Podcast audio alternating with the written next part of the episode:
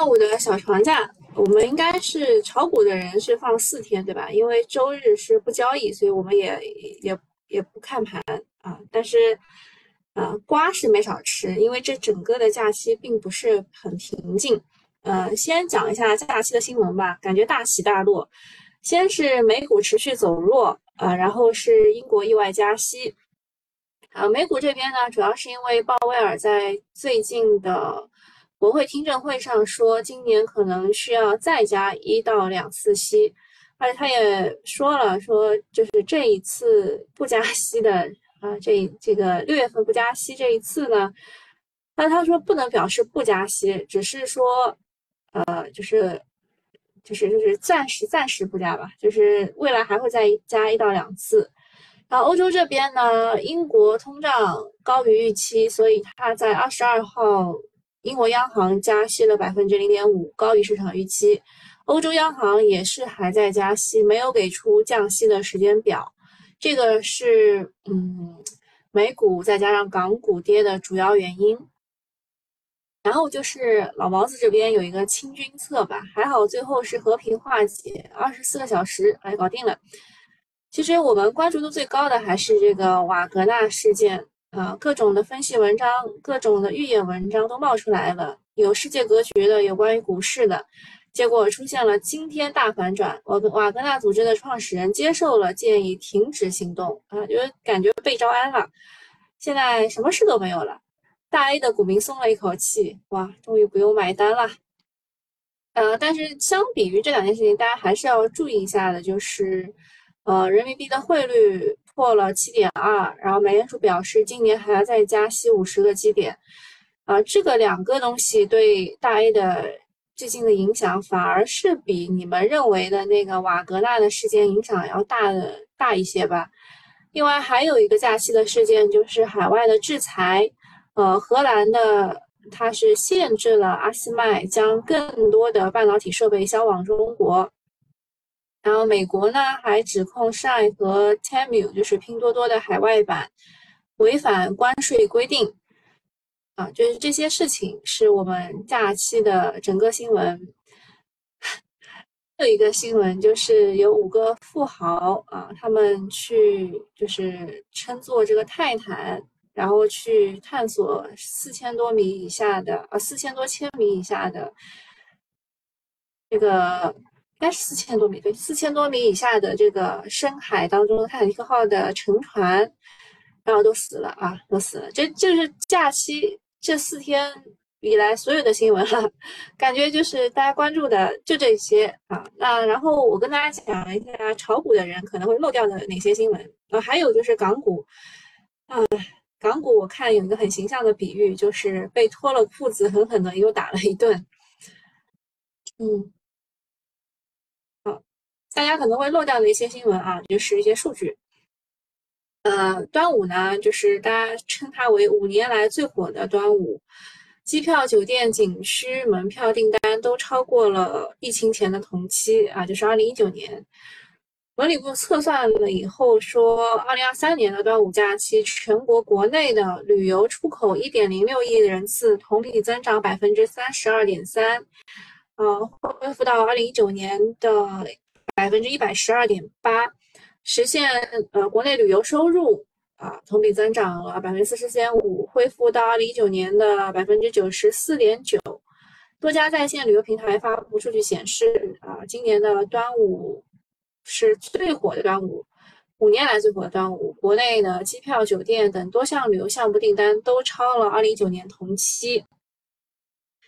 这个可以说是延续了五一的火爆，也超越了二零一九年的同期。但是呢，旅游收入是只有 三百七十三亿，人均不到四百元，比预期要低一些。原因是学生游、周边游比较多，对消费刺激没那么大，尤其是中高端消费不给力。但是住宿类和景呃这个旅游景景点类民航航班都同比增长百分之两百以上，对于相关的板块可能会带来一些刺激。一讲到旅游，大家会想到什么？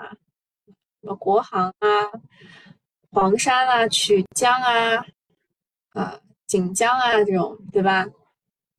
此外呢，二零二三年的端午档的票房超过了九亿，是同档期的历史第二。整个的暑期档的总票房突破了二十五亿。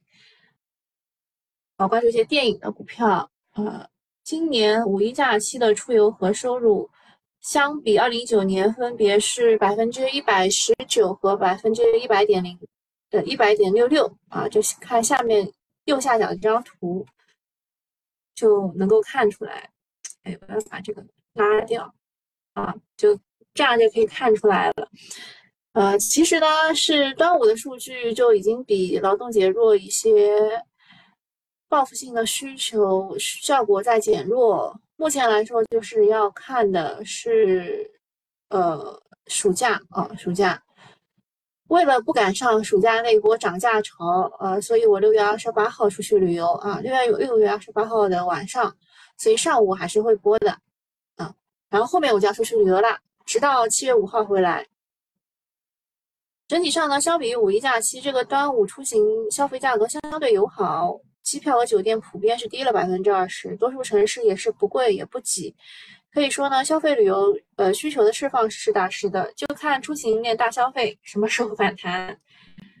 呃，然后另外的一种口径就没有这么的好了，就是这个其实属于比较中立的了。还有一种就是说不好啊，乍看这条数据表现良好，但是细看一下存在隐忧。嗯，比如说这个出游人次是。就比如说高于去年百分之三十二，但是呢，呃，这个比呃比一九年也增长了百分之十二，但是这是人次啊，人次是高的，确实有大量的人选择了外出旅行啊，但是在消费方面呢，没有同等的热情，所以就是人们对于出游的热情已经如潮水般涌动啊，尽可能出去玩，人次超过了疫情前的水平，但是。并没有看到景区人满人满为患的报道，看起来虽然游客人数众多，但是消费方面却显得更为谨慎。那么有利好的还是就是电影啊，就是那个消失的他三天吸金五个多亿。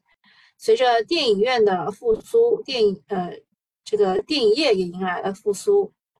消失的他我去看了呀，我也贡献了我的票房。而这个时间是真的奇奇怪怪啊！我去那个梅赛德斯奔驰馆奔驰馆那个那个地方去看的，嗯，它的十二点钟的那个票是五十块，然后十二点三克就要一百零一块，啊，我我去看的是那个一百零一块的，嗯，我我也贡献了我的票房，这好不好看呢？感觉就是反转之后再反转，也。差不多能猜到啊，差不多能猜到，就是因为这种反转啊反转的，已经看过很多遍了，而且它好像是根根据俄罗斯的一个什么什么改编的，大家都说就开始穷游了，对吧？周边游比较多，然后那个购票人物，我端午节出去了吗？啊，大家都投个票。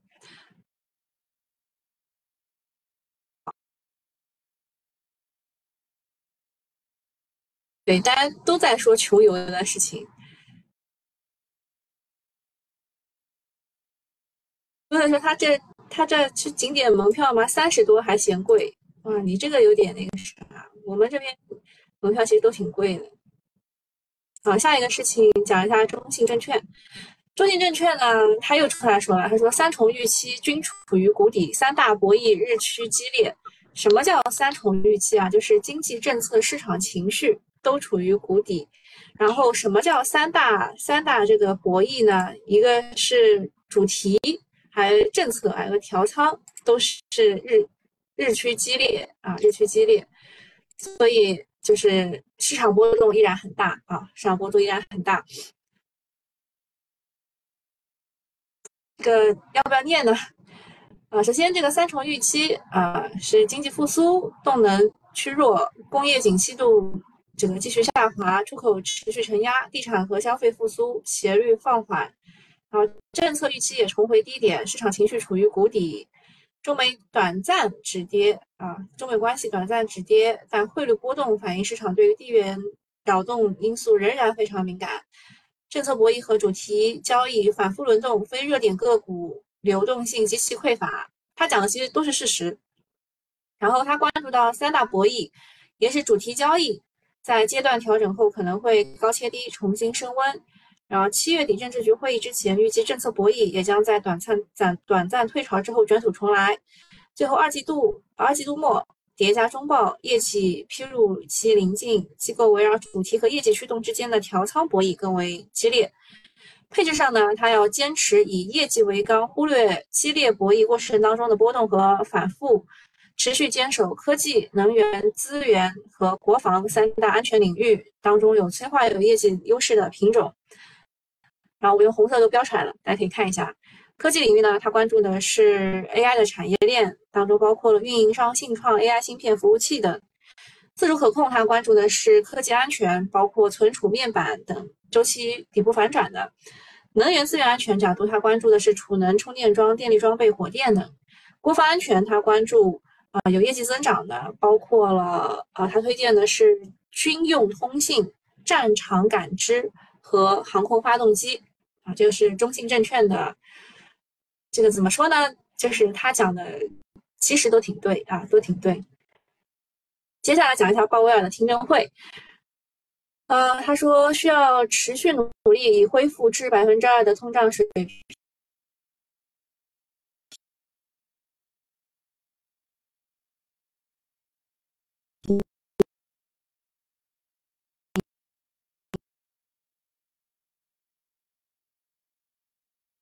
我的网络，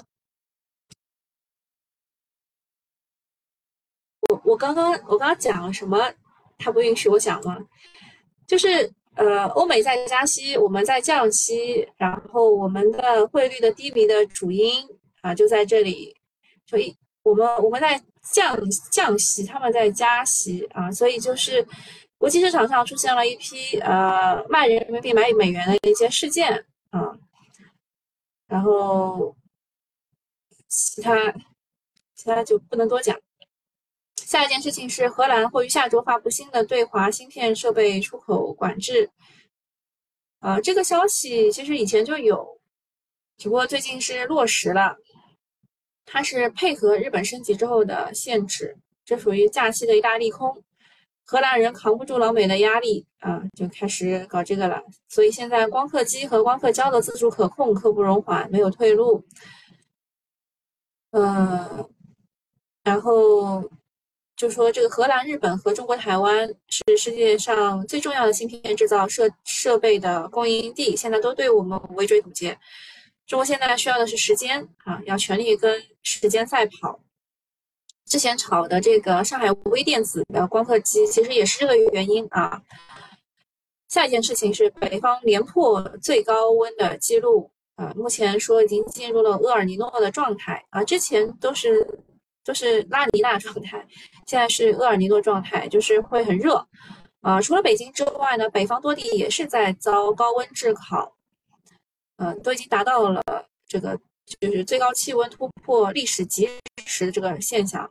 啊，有些地方啊，像河北、山东，地表温度都超过了七十摄氏度，打破了当地最高的记录。北京更是连续三天四十摄氏度，为历史上的首次。哎，这次端午假期你们去北京没有？我本来是在呃青海和甘肃那条线和北京当中选的，后来我还是选了青海那条线。北京还好没去，太热了。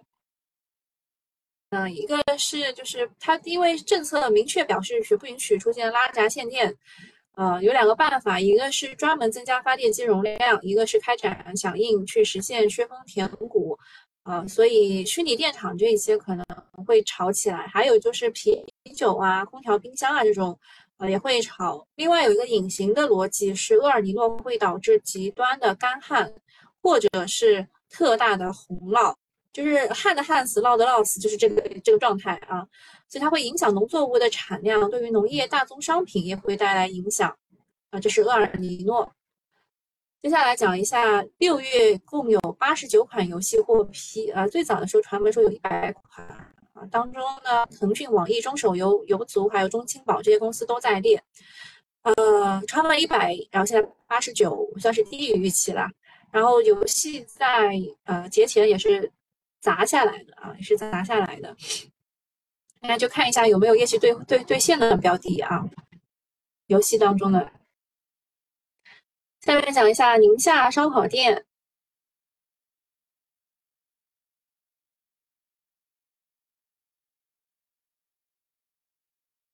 呃，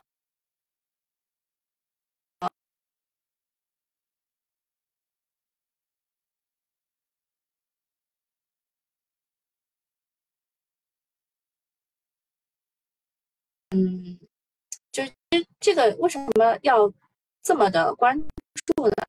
是因为那边其实就是旅游城市，出现这种事情大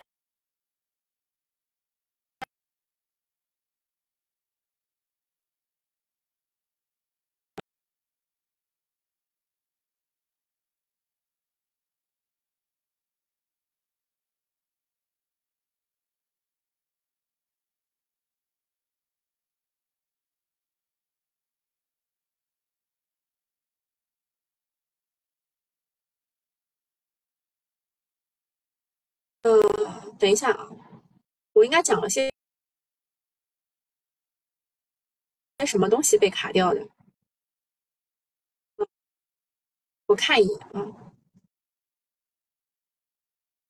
好，连好了啊，就是我应该我我应该是讲一些我不该讲的事情啊。我们开始回到股票当中。一个是全国城市的管网更新改造，另外一个是燃气报警装置安装推广，包括智能报警系统等等。啊，就是发酵最狠的还是燃气安全的个股啊，包括了金卡智能，对吧？是之前炒的龙头，还有一些巴拉巴拉啊，这些个股看资金买不买账。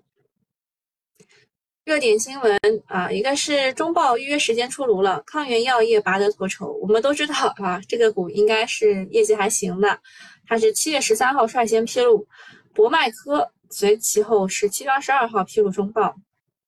中报季又快来了，目前市场已经有四十八股发布了中报的预告，未来随着预报呃增多以及中报的落地，市场对于中报的关注度会随之上升。啊，第二件事情是加快发展战略新兴和未来产业啊，就说的太多遍了，科技自自立自强。下一件事情是工业互联网专项组二零二三年工作计划啊，推出不少于三千家企业建设五 G 工厂等等。那工业互联网是五 G 的重要落地的场景。啊，所以产业链的上游包括了硬件设备、传感器、工业机器人；中游包括了工业工业互联网平台；下游的应用场景都会受益。啊，接下来是中成药的集采拟中选结果，价格平均降幅百分之四十九点三六，压制板块估值，国采落地。啊，与此与此前地方的中成药集采相比呢，是基本符合预期。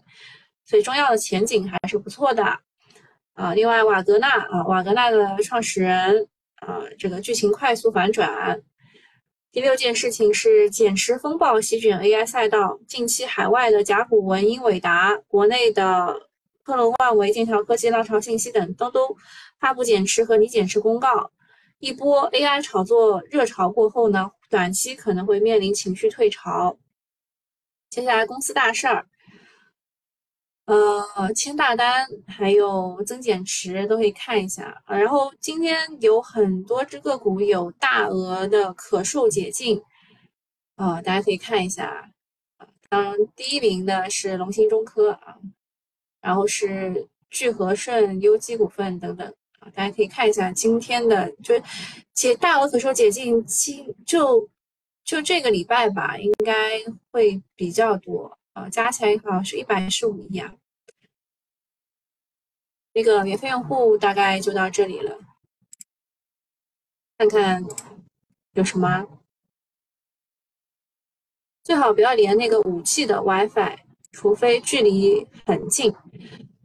我也没有办法，因为我我大概应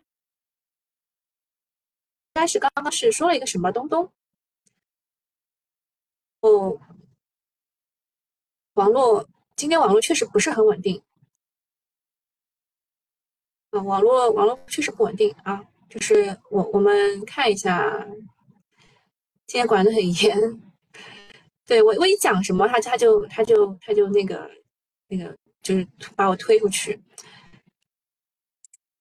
看大家有什么指数的话，啊，双星星材是 PT 铜箔对吧？然后页岩气的话，因为整个假期只有燃气是涨的，所有东西都是涨啊，不能说爆炸两个字啊。好，知道了。啊，CPU 概念今天开盘也是跌很多啊。知识产权混合现实，啊，什么跌那么多？华如科技二十厘米跌停啊。通信、游戏、英伟达概念啊，其实跌的还好，没有大家想象中的多啊。好，那那个喜马拉雅。喜马拉雅就到这里啊，就是，呃，去问问去北京的那个说朋友去了，他没去啊。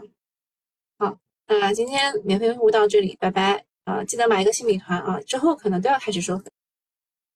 好，呃，我们看一下。重点信息，消息面其实呃，跟关于机器人的还是比较多的。谷歌推出了用于机器人 AI 智能的这个 RoboCat，可操控各类的机械臂，推出了首个机器人制造领域的多模态认知大模型 Robo Robot GPT。然后特斯拉的 AI 账号悄悄的上线了，为机器人和智能驾驶构建基础模型。然后下个月开始会生产 Dojo 的超级计算机，它的计算就是它的机器人就是用这个 Dojo 的啊。然后我们比较比较关注的是机器人方向的延续性，毕竟这一块在节前是最强的，而且假期也是有较多的刺激的，它一直是在超预期的。然后仅有的几个连板的标的也是机器人的股票，像新时达什么之类的。然后智能驾驶这一块呢是 Dojo 的推进，然后去做这个 SFD 的迭代以及机器人模型。另外呢，线性底盘等分支，大家讨论的也是比较多的。关心核心标的，赛力斯、德赛西威和伯特利这些。嗯，然后呃，一个是呃机器人这一边呢，就是有一个新的增量，叫做滚动功能部件。啊，这个就是有滚珠丝杠和这个滚动直线导轨啊这两个东西在一起。它其实复合增速并不是特别高。就是最近炒一炒，啊，那晴川机床、还有贝斯特、还有恒力液压是最近炒的滚动功能部件这个概念，啊，像这个晴川机床，它是国产滚动功能部件的龙头，然后贝斯特的话是布局了直线滚动功能部件切入工业母机赛道，然后恒力液压的话，它是定增拓展线性驱动器项目。布局滚珠丝杠啊，这个是三只个股。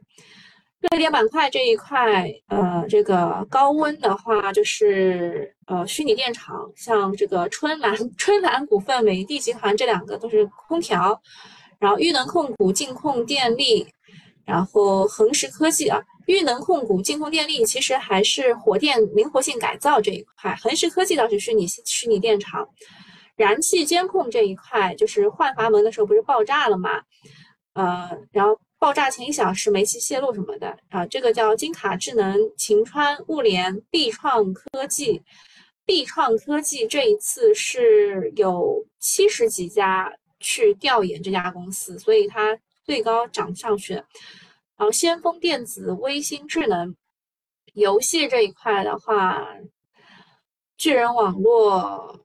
三七互娱，再加一个瑶记科技吧，啊，然后金正这一块是啊，就是节前最后一天嘛，它咻一下就直接 拉涨停了，是因为郭明基他分析说 AI 服务器光模块会带来震荡器的需求增长，这就是金正啊，金正比较著名的就是泰晶科技、汇伦晶体和东京电子，就这三个，后面几个都是啊错的。然后交换机这一块说，伴随英伟达从 IB 架构的 A 一百升级到 IB 架构加的呃这个 NVLink 架构的 GH 两百，对应的交换机的用量会增加，所以涨的是菲林科斯、瑞捷网络、紫光股份、中兴通讯、博创科技等等。好，讲一下刚刚讲的这个 AI 服务器光模块，就是它当中会用一个叫做差分金证，啊，公司大概就是汇伦晶体。汇伦晶体的话正在搞这个差分金证，然后还有东京电子、天奥电子，呃，另外还有泰晶科技和金赛科技等等，啊，然后还有什么同丰电子，对吧？普天科技，大概大概加起来就这一些了，啊，这个是随便炒一炒的，我感觉。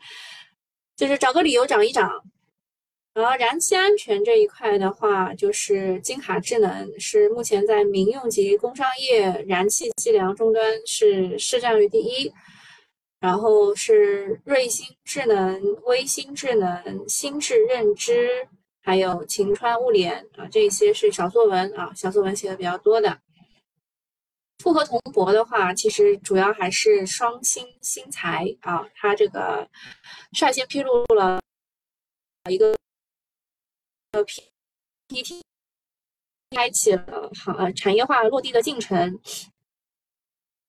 两步法的话是宝明科技、双星新材、万顺新材；一步法的话是道森科技、三福新科。啊，大概是这么些个股，然后用到的设备是东威科技和交城超声，还有道森股份。呃，用到的材料的话是双星新材、宝明科技、万顺新材、英联股份、元春股份、呃，元春科。技诺德股，通博最近也是比较受关注的，也是从零到一的一个产业。厄尔尼诺，厄尔尼诺这一块的话，就关注一下虚拟电厂吧。啊，虚拟电厂，呃，其实其实说实话，这边这边并不并不是一个最好的啊。看一下，虚拟电厂概念股是这些啊，像国电南瑞、恒实科技啊。这些才是比较正宗的虚拟电厂，也没有涨。下面讲一下产业链的跟踪。汽车产业链呢，其实端午节前一天出了一个利好，就是购置税的减免政策出来了。二四年到二五年就是全免，每辆不超过三万元；二六到二七年是半免，每辆不超过一点五万元。虽然此前有预期了，但是这个力度是好于预期的啊，算是一个小利好。啊，然后呃，我问热天来了，防汛旅游、白色家电有没有机会啊？都有机会啊，啤酒也是。嗯，然后说这个汽车产业链吧，其实像是汽车智能化、一体化、压铸充电桩，还有中游的动力电池，都是受益的啊，都是受益的。呃，动力电池从产业跟踪来看，五月的环比是有百分之十到二十的复苏，六月的话会有五到十五的复苏。龙头电池厂二季度的指引是环比增长百分之二十五，产业链其实在稳步的复苏过程当中。像充电桩的话，其实之前在大涨，然后政策一出来，反而就连续的大幅调整，肯定是伤人气的。但是它有基本面的这个支撑啊，景气度也很高。然后讲一下汽车这一块的线控底盘。线控底盘的话，是因为中信证券的研报说，未来市场规模有一千五百二十八亿。然后特斯拉呢，也在申请线控转向系统的专利曝光了，它正在组建一个技术团队，就正在做这个事儿。主机厂的话，就是比亚迪、长城、吉利一汽这种。然后，嗯，底盘零部件的话，还是博世占百分之九十以上。线控的底盘的技术有博特利、亚太股份、浙江世宝、荣泰股份、经纬恒润等等。汽车转向系统啊，有呃奈士特这港股，还有浙江世宝、拓普集团、华域汽车等等。好，那今天差不多就讲到这里，我们可以去看一下这个，比如说线性底盘。没没写啊，博伯特利，伯特利是是一个比较，这是伯特利对吧？然后线性底盘浙江世宝，这两个是比较比较有名的两只股了，先进底盘的个股已经涨了，涨了一阵了，已经涨了一阵了。今天涨最好的是什么？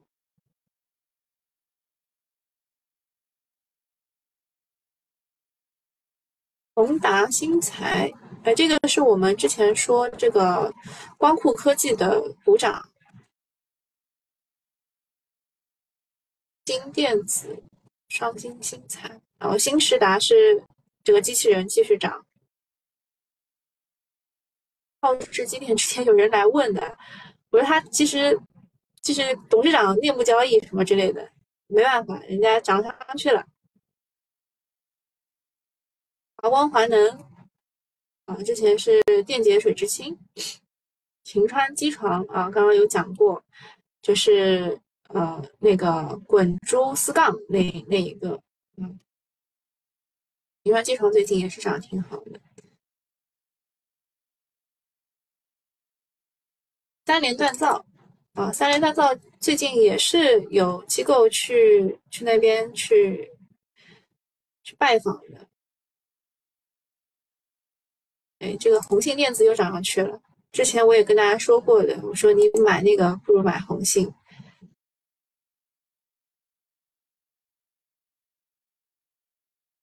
这个为什么会大跌啊？指甲为什么会变成这样？克隆万维是继续跌啊，就是老婆花式减持啊，这该是前期花式减持，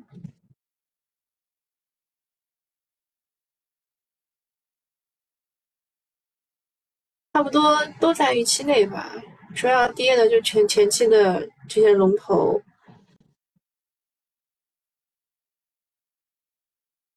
然后我们看一下那个什么金正吧，什么。几只股，看看今天还炒不炒得上去？就来来回回就这几只吧。泰晶科技，泰晶科技哦，高开低走。东京电子，东京电子哦，东京电子涨停封住了。然后上面那个比较正宗，还有天奥电子。天奥电子，哎，压根不行啊！好，那今天差不多就到这里了，大家拜拜。